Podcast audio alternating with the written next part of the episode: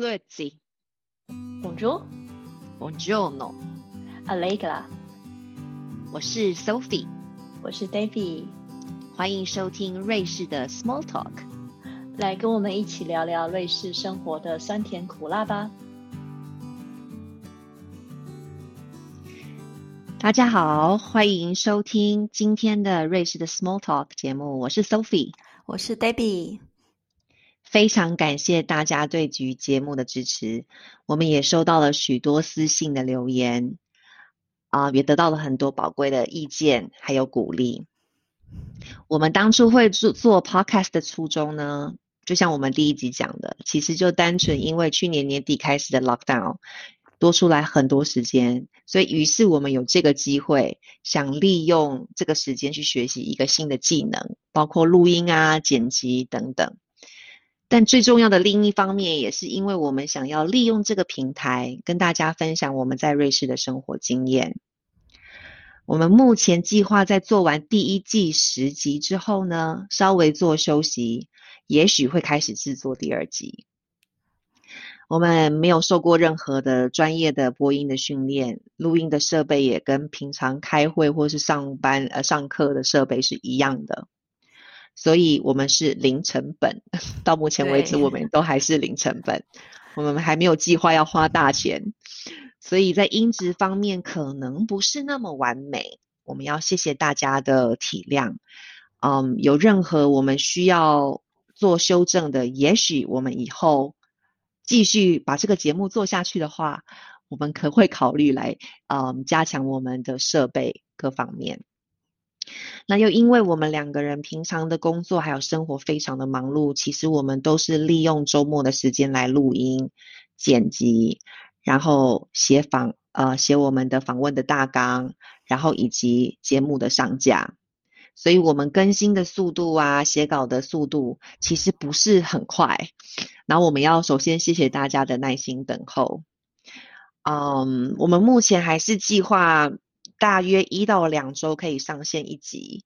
那今天我们现在此时此刻录的是第八集，所以我们在第一季还剩除了这一集之外，还剩下两集的节目。那到目前为止，我们希望嗯可以上线的速度大概是一到两周。所以我们非常欢迎大家继续给我们留言，给我们建议还有鼓励。还有，如果你还喜欢我们的节目的话呢，请在各大平台订阅，并且给我们五颗星的评价。哦如果你觉得我们的节目好的话，不强迫，只有你觉得我们好好的的话。然后我们的节目也许走的不是精致的路线，那就像我们刚刚说的，我们设我们的成本、我们的设备，目前为止的计划就是这样。可是我们用满满的诚意在做这个节目，我希望啊、你们在呃节目的另一头都可以感受得到。当然，我们主持人还是爱慕虚荣啦，虽然我不太想这么说。但是我觉得我们做的节目有人听，有人给反馈，然后我们就有动力继续往下做。对，所以大家请记得到各大平台去订阅我们的节目，还有给五颗星哦。哎呀，对，好，那我们要进行今天的主题，因为今天我们的录音时间是瑞士的三月七号晚上。我刚刚看到了公投结果，那如果你们住在瑞士的话，你们应该可以从今天的报纸或者是网络上都可以看到这次的结果了。那这次的电子身份证的公投结果有百分之六十四点三反对，所以已经超过半数了。瑞士的二十六个州呢，其实投反对票的占大大多数，就大家都不太想要这这个电子身份证。那针对那个穆斯林罩袍禁令的公投，就是他们不希望呃穆斯林的妇女穿布卡布卡，然后把她的脸部遮住的这个公投呢，有百分之五十一赞成。所以呢，等于说你下次如果是穆斯林的女性的话，你要穿呃布卡进入瑞士，或者呢是在马路上穿的这个布卡的话，也是不可以的，因为这是法律规定的，它就不可以。那针对印度尼西亚签订自贸协议赞成的呢，也有百分之五十一。所以这个就是一般经济协议，这个还好。但是通常前两个最两呃最受大家在讨论的话是第一跟第二个，那我们就会今天就会特别的针对这两个公投呢，跟大家讲解一下或讨论一下。好，我们我已经查过一些资料了，因为 Sophie 她应该不太明白什么是公投，所以我们刚才在录音录音前有讨论一下。我还没有资格可以公投。嗯，对。那我的公投经验已经差不多十年了吧？那我们呃，先简单介绍一下瑞士的公投制度好了。因为瑞士联邦呢，它其实从啊一八四八年成立到现在，其实他们已经举办超过七百多次的联邦层级的全民投票。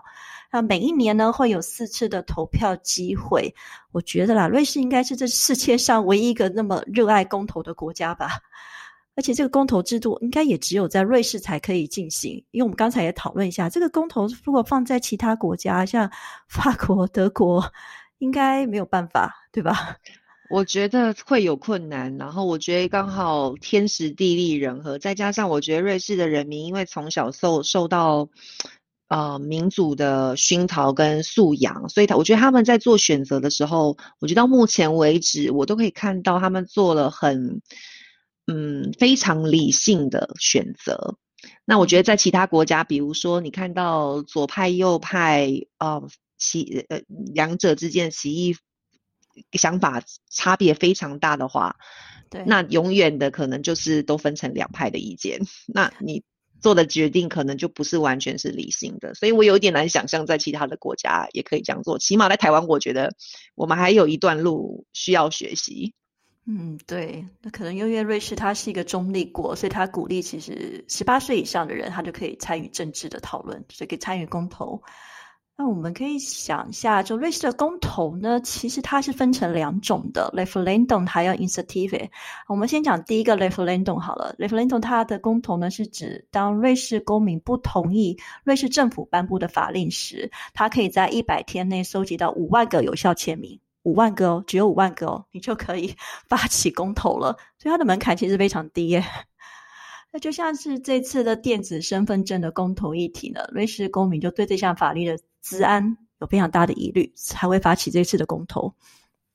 对，刚刚我们有讨论到这个，所以具体来讲，到底在治安方面有什么样的疑虑呢？因为他这次的公投的疑虑，就是因为他把瑞士政府把这次电子身份证。外包给民间团体来做，那这项外包的服务呢？它叫什么？Swiss Side Group，还是由瑞士三大银行 UBS、Credit Suisse 还有 Life i s e n 啊，还有很多保险公司，就像我们的 Swiss Life、Swiss Car、CSS，这些都是我们使用的保险服务，这些公司组成的。然后这些我们都一定会在瑞士使用的服务。但是你们想一想，如果我们的身份证由这些公司来制作，我们的私人性就被他们掌控了。他可能就可以知道，哎，我们的银行里有多少钱，我们做过哪些投资。那医疗保险公司呢，他也能看到我们的健康状况，曾经买过哪一些保险服务。那有可能我们会接到更多的广告的垃圾信息，还有或者是电话。然后会不会我们将来如果申请信用卡，银行发放信用卡会先需要登录看我们的医疗医疗的资料，或者是我们出国办签证，那我们登录我们的数位的。电子签证账号啊，电子的身份证账号之后呢，他会先看你你有没有打疫苗，就感觉上你是根本没有隐私，他可以看到你所有的资料。这个我觉得比较可怕，所以大家很多瑞士人也是这样觉得，因为有百分之六十四点三的瑞士人在这次的公投的情况下，他投下了反对票。嗯，诶，Sophie，你上次使用过你的？我们就不说身份证哈，因为你没有瑞士身份证，但是你的居留证呢？我居留证在瑞士基本上很少用到，上次用应该是去 Post 领包裹的时候吧。对，就想说我们到底什么时候会用到我们的证件？你好了，去邮局领包裹会需要，还有吗？好像也很少。那我们住旅馆会需要出示身份证吗？在瑞士住的时候。我有有点忘记了，可能要吧。对他可能会看你的。他只有问过你是谁订房，然后你只要出示你的信用卡，嗯，因为要刷卡哈，就没有。我上次出示我的身份证，是因为要申请州政府提供的那个那叫什么呃贫困救助嘛，跟你讲，嗯因为疫情的关系，所以州政府都会不是只有我们苏黎世州，应该每个地方或者政府的都会提供这些呃疫情的急救补助嗯补助吧。嗯所以我必须要出示我的身份证，说证明这间公司是我的。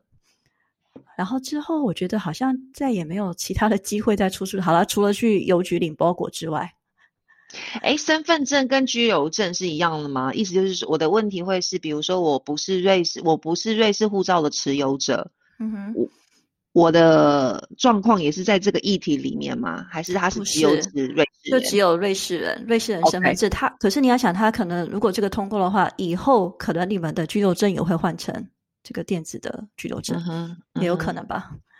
因为我是觉得啊，纸本的身份证它其实也不错，它的但是它的传递能力是比较有限啊。然后数位，但是被你变成数位资料之后，它很容易就逃出控制了。你数位化之后，你很多资料都结合在一起，或许对政府来说是好的，因为你可以比较好去管理你的人民，它有功能变得非常的强大。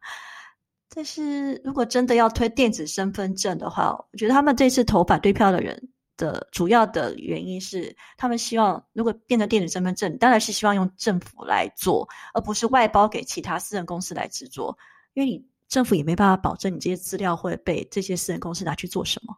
嗯，我觉得还有一个，我觉得问题的本身，当然我是一个局外人了，我我我不是瑞士的公民，但是我我如果以一个局外人来看这一件事情的话，我会觉得嗯这一个建议，这一个提案到底是便方便人民还是方便政府？那如果是方便政府的话，OK，它也许是一个不错的。就是方案，然后他可能以后需要的人力少，所以人力少了之后，他会减我们的税吗？我觉得也不会。还有人说啊，我们办电子身份证，你看我们还要一些云端空间储存你的资料啊，然后我们也可能也要定期保养啊，都要花钱呢。对，这当然这是我们的猜测啦，这是我们两个自己讨论的。但也许 但 Debbie 可能知道的比我多，当然知道比我多。然后比如说，如果是方便人民的话，刚刚我们在嗯开录之前也有讨论过。因为他的 idea，如果以我的了解的话，就是把所有的你的所有资料本来是放在保险资料放在保险公司的嗯资料库里面，然后你的银行的资料存在银行的资料库里面。他现在是把所有的资料通通做整合，意思就是说，你只要用一个账号进去，你可以看到所有的东西，就有点像一个 one stop shop 的感觉。可是它到底有嗯没有便民？所以在我现在目前的想象来讲的话，我觉得它并没有带给我多大的方便。比如说我要去缴我的账单的时候，我会进到一个网站，只是那个网站到底是 PO 呃是我银行的网站还是一个身份证的网站，其实哪一个都不重要，因为我还是得进去，然后才能做执行。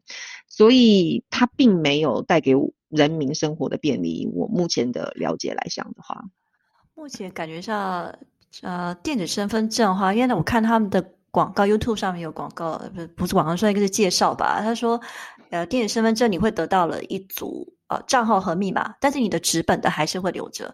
那你多了一组账号和密码之后呢，它会做一个双重认证，比如说你可以利用你的智慧型手机，或者是 USB，或者什么晶片卡双重认证登录。所以他们觉得说这样子应该会比较有保障，资安保障。但是我们就多了，就只是多了一个网络上使用的身份证明。那如果我的手机被偷了，如果有人知道我的账号跟密码，诶，他都可以登录啦，对吧？对，所以就方便性来讲的话，我觉得不见得有很大的加分，但是风险却相对提高了很多。对这个风险，还有什么骇客的风险、治安的问题，这些还有我们到底为什么需要电子身份证，我还是搞不太明白。我也不我觉得明白。我不太需要，因为我我真的我会出示身份证的机会真的是非常少。是，但如果如果这个电子身份证之后就算是瑞士政府主主导呢，我觉得瑞士人也不一定会买单啦。因为我问了一些我的家人啊，瑞士的朋友们，他们也觉得这电子身份证到底为什么要做这个呢？他们没有办法，就是就没有安全感。所以，如果政府还没有办法得到瑞士人的信任或者安全感的话，也应该很难推行吧。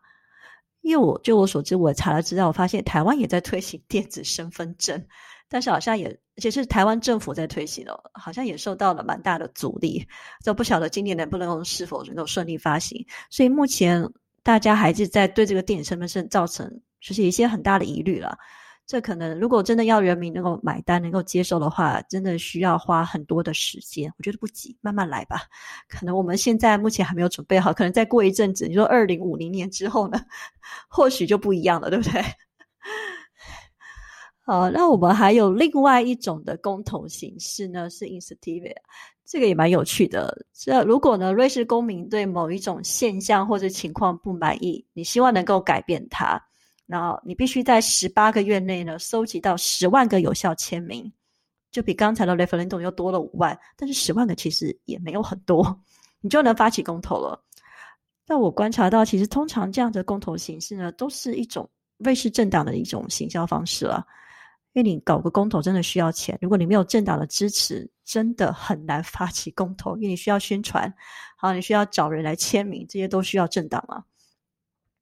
那比如说，像我们这一次刚才一开始讲到那个穆斯林罩袍的禁令的公投，它的它算是一个公民动议啊，它就是禁止在公共场所遮盖脸部。那这个公投的公民动议呢，它有百分之五十呃五十一点五九呢投下了赞成票。其实啊，我我就我的观察，我就觉得，其实我也没有很爱观察政治，但是我觉得这两个议题让我非常的感兴趣，所以我这两个议题就特别的去查一些资料，然后看一下，哎，他们的结果是什么。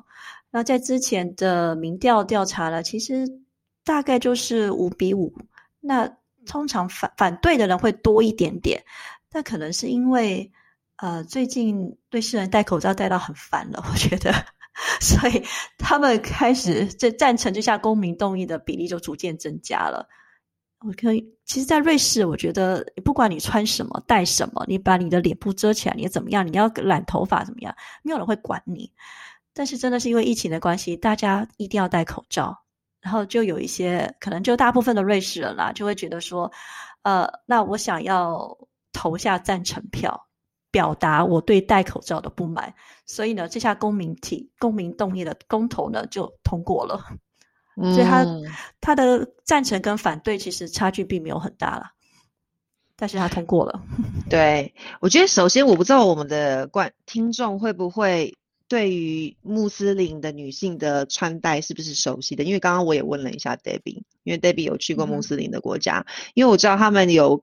嗯，有不同的呃遮蔽的方法，比如说有只是遮盖头发的呀，然后也有不遮不遮部分脸部的呃面罩，然后有整个脸都遮住，然后只留下眼睛，但是是有一有一层纱遮住眼睛的。那这一次的头公头的是是指哪一种面纱？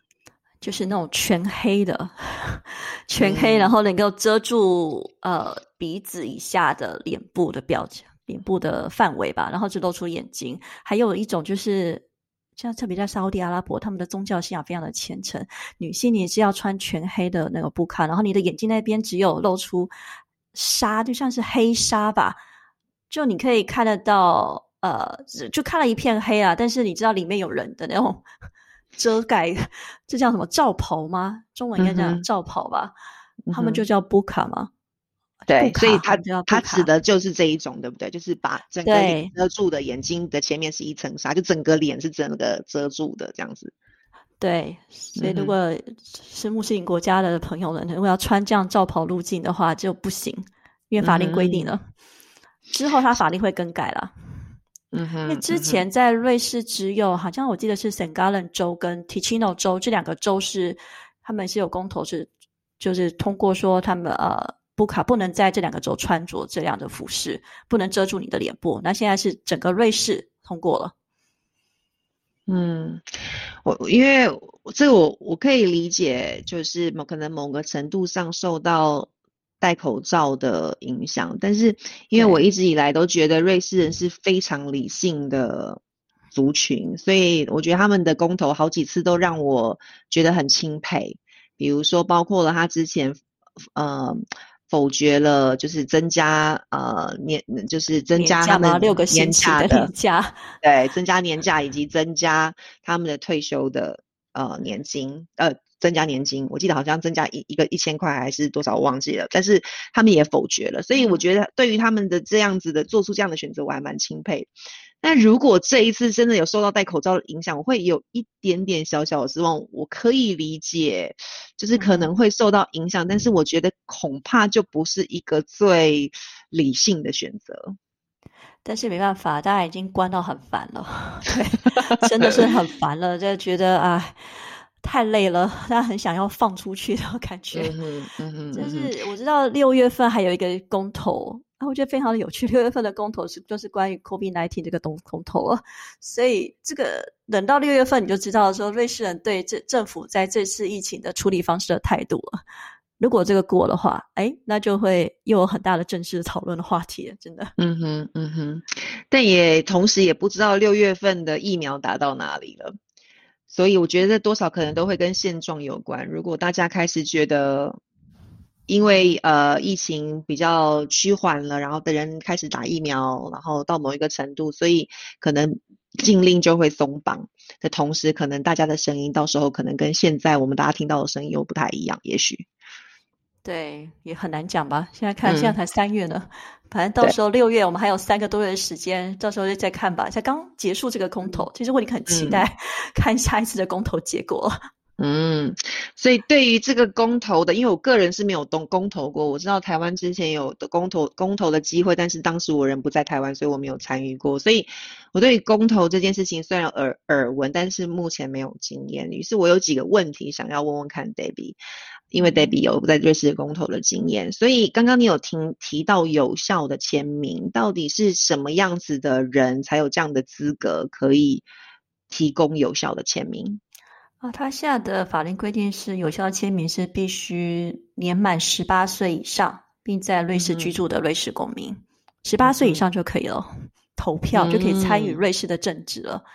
十八岁其实蛮早的吧？嗯。我觉得现在好像各国都有一种，就是呃，让鼓励起鼓励年轻人啊，早一点开始参与政治。政治对，嗯，对，好像，嗯，但是就是要够理性的话，我觉得这个效果都会很好。那刚刚你有提到 referendum，嗯，跟另外一种的公投的方式。那我的问题是有关于 referendum，它从签名到发起公投的过程大概需要多久？呃，那以今年六月份这个 COVID-19 的法令的公投为例的话，嗯，我记得他是去年十月开始收集签名的，然后今年一月送交给政府机关，然后我们的公投的日期是今年的六月十三号，由全民公投决定。这整个流程其实算下大概需要八个月的时间，这个算是比较快的，当然也有可能拖很长的时间，就看你收集签名的时间需要多久。嗯，这个是非常快的。那么他们公投的投票率呢？大概有多高？我们这次的公投投票率是百分之呃五十一，所以已经超过半数了。那有投票权的瑞士公民啊，参与这次的公投已经算是非常好，一半了，过半已经算很好了。那我查了一些资料，在一九九二年的 EWR 公投，就是瑞士要不要参加欧洲经济区的投票。这个参与率达到了百分之七十八点七八，这是最高的，这算是瑞士公投历史上投票参与率最高的一次。就是要呃，那次的东投结果了，我看一下，其实他有超过一半，百分之五十的瑞士人投下了反对票，所以。瑞士中立国嘛，他们就是不想要跟欧盟有任何瓜葛吧，所以那次的参与率特别高，他们就一定要来投票，的对。所以我不想进入欧盟，这等于是进入欧盟的第一个门槛吧。嗯，刚刚你有提到说，就是如果比如说像这一次他提出来的，就是反对呃穆斯林的女性戴面罩、面袍，那如果是这样子的话，对于法令。它的它是要经过什么样的程序？会就是会有呃法令明文禁止。嗯，就引公投通过了之后，所以他就会送交到瑞士的联邦议会了嘛，他们就会去修改法令了。嗯哼，但是就要看他们的时间，就有时候快，有时候慢，也很难讲。就是现在就是等于是你台湾的话，也是立法院要更改法令吧？如果公投通过的话，应该是。那瑞士的话，就是送交给联邦议会了。嗯哼，嗯哼，嗯哼。那你自己的公投的经验呢？要不要跟大家来分享一下？哦公投经验，我应该投了十年了，十多年了吧。我在二零一零年获得瑞士国籍之后呢，我知道每一年就有四次的公投。刚开始我觉得有点烦，因为就觉得每几个月就会收到一封很厚厚的信，真的很很厚，很一叠叠、很一大叠的资料。然后你打开看，就是发发现，因为瑞士公投的选票它分为。不同的层级，有联邦层级的公投、苏黎世州的公投，还有我们居住小镇的公投，所以要看你的居住地而定。那我们每次收到的公投资料都会不太一样。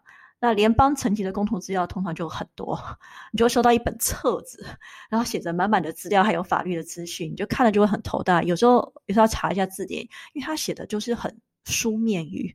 不是我们一般口语会讲的，就是要查一下到底什么意思，不然就是要问一下我们家瑞士人说：“哎，这到底什么？我看不太懂。”但是呢，我觉得这 瑞士瑞士的联邦呢，呃，公投应该算最小选委会嘛，我不知道怎么讲，他们就会呃用最简单的方式，然后呢写出来，就放在每一页的，就像这样子。我会把它放在推卡的粉丝专页，然后现在是给 Sophie 看一下，他每一一开始最前面就会写，呃，你可以投赞成跟反对呀，或者是奶，然后为什么，然后他就告诉你哈，他们觉得同意的原因是什么，反对的原因是什么，这些呢，就是很适合我，像我这种啊，有时候看不太明白他们到底写什么，或者是那些你没有耐心去读那些八股的法律条文的人阅读，然后。看完之后，你就大概对这个公投的议题会有一些基本的概念。然后你有兴趣的话，就可以再去上网就去查一下其他的呃公投的法令，或者是公投他们会放一些 YouTube 的一些算是呃影片嘛。那大家去了解一下，我们这是公投反对的人，反对的群组他们在为什么反对，那为什么赞成，就可以自己去比较。这还蛮有趣的啦，因为我没有想过我会在瑞士。然后每每个哎每一年至少会有四次的公投，然后就觉得哎透过这个公投的方式或者公投的，就是法令嘛议题吧，你可以帮助我更了解瑞士，更融入瑞士这个国家吧，或者认识更融入的瑞士的社会，还有更了解他们的政治。嗯，这也算是一种啊人民的义务吧，应该讲。嗯，是义务，而且有有参与感。对，每一个人都可以发声，我觉得这是他们公投，而且我瑞士人的嗯这方面的素质是蛮高的，所以我觉得他们都也认为可呃，可以透过这样的管管道去发出自己的声音。我觉得瑞士人其实是蛮幸福的，而且他们有能力做这件事。不过我觉得百分之五十似乎可以更高一点啦，因为也就是说还有百另外百分之五十的人还没有去呃参与同参与公投。对，所以不知道另外百分之五十什么时候出来，这可能只要下一次更大的议题的时候，大家可能有兴趣的话才会出来投票吧。我倒觉得你刚刚给我看的，或者是等一呃之后，Debbie 会贴在我们的粉丝页，他的那一本册子里边，我觉得他除了写法律的条文之外，还有他会给你一些例子，用比较白话一点的语言去说明，然后给你，我觉得这是一个非常贴心的做法，因为他考虑到。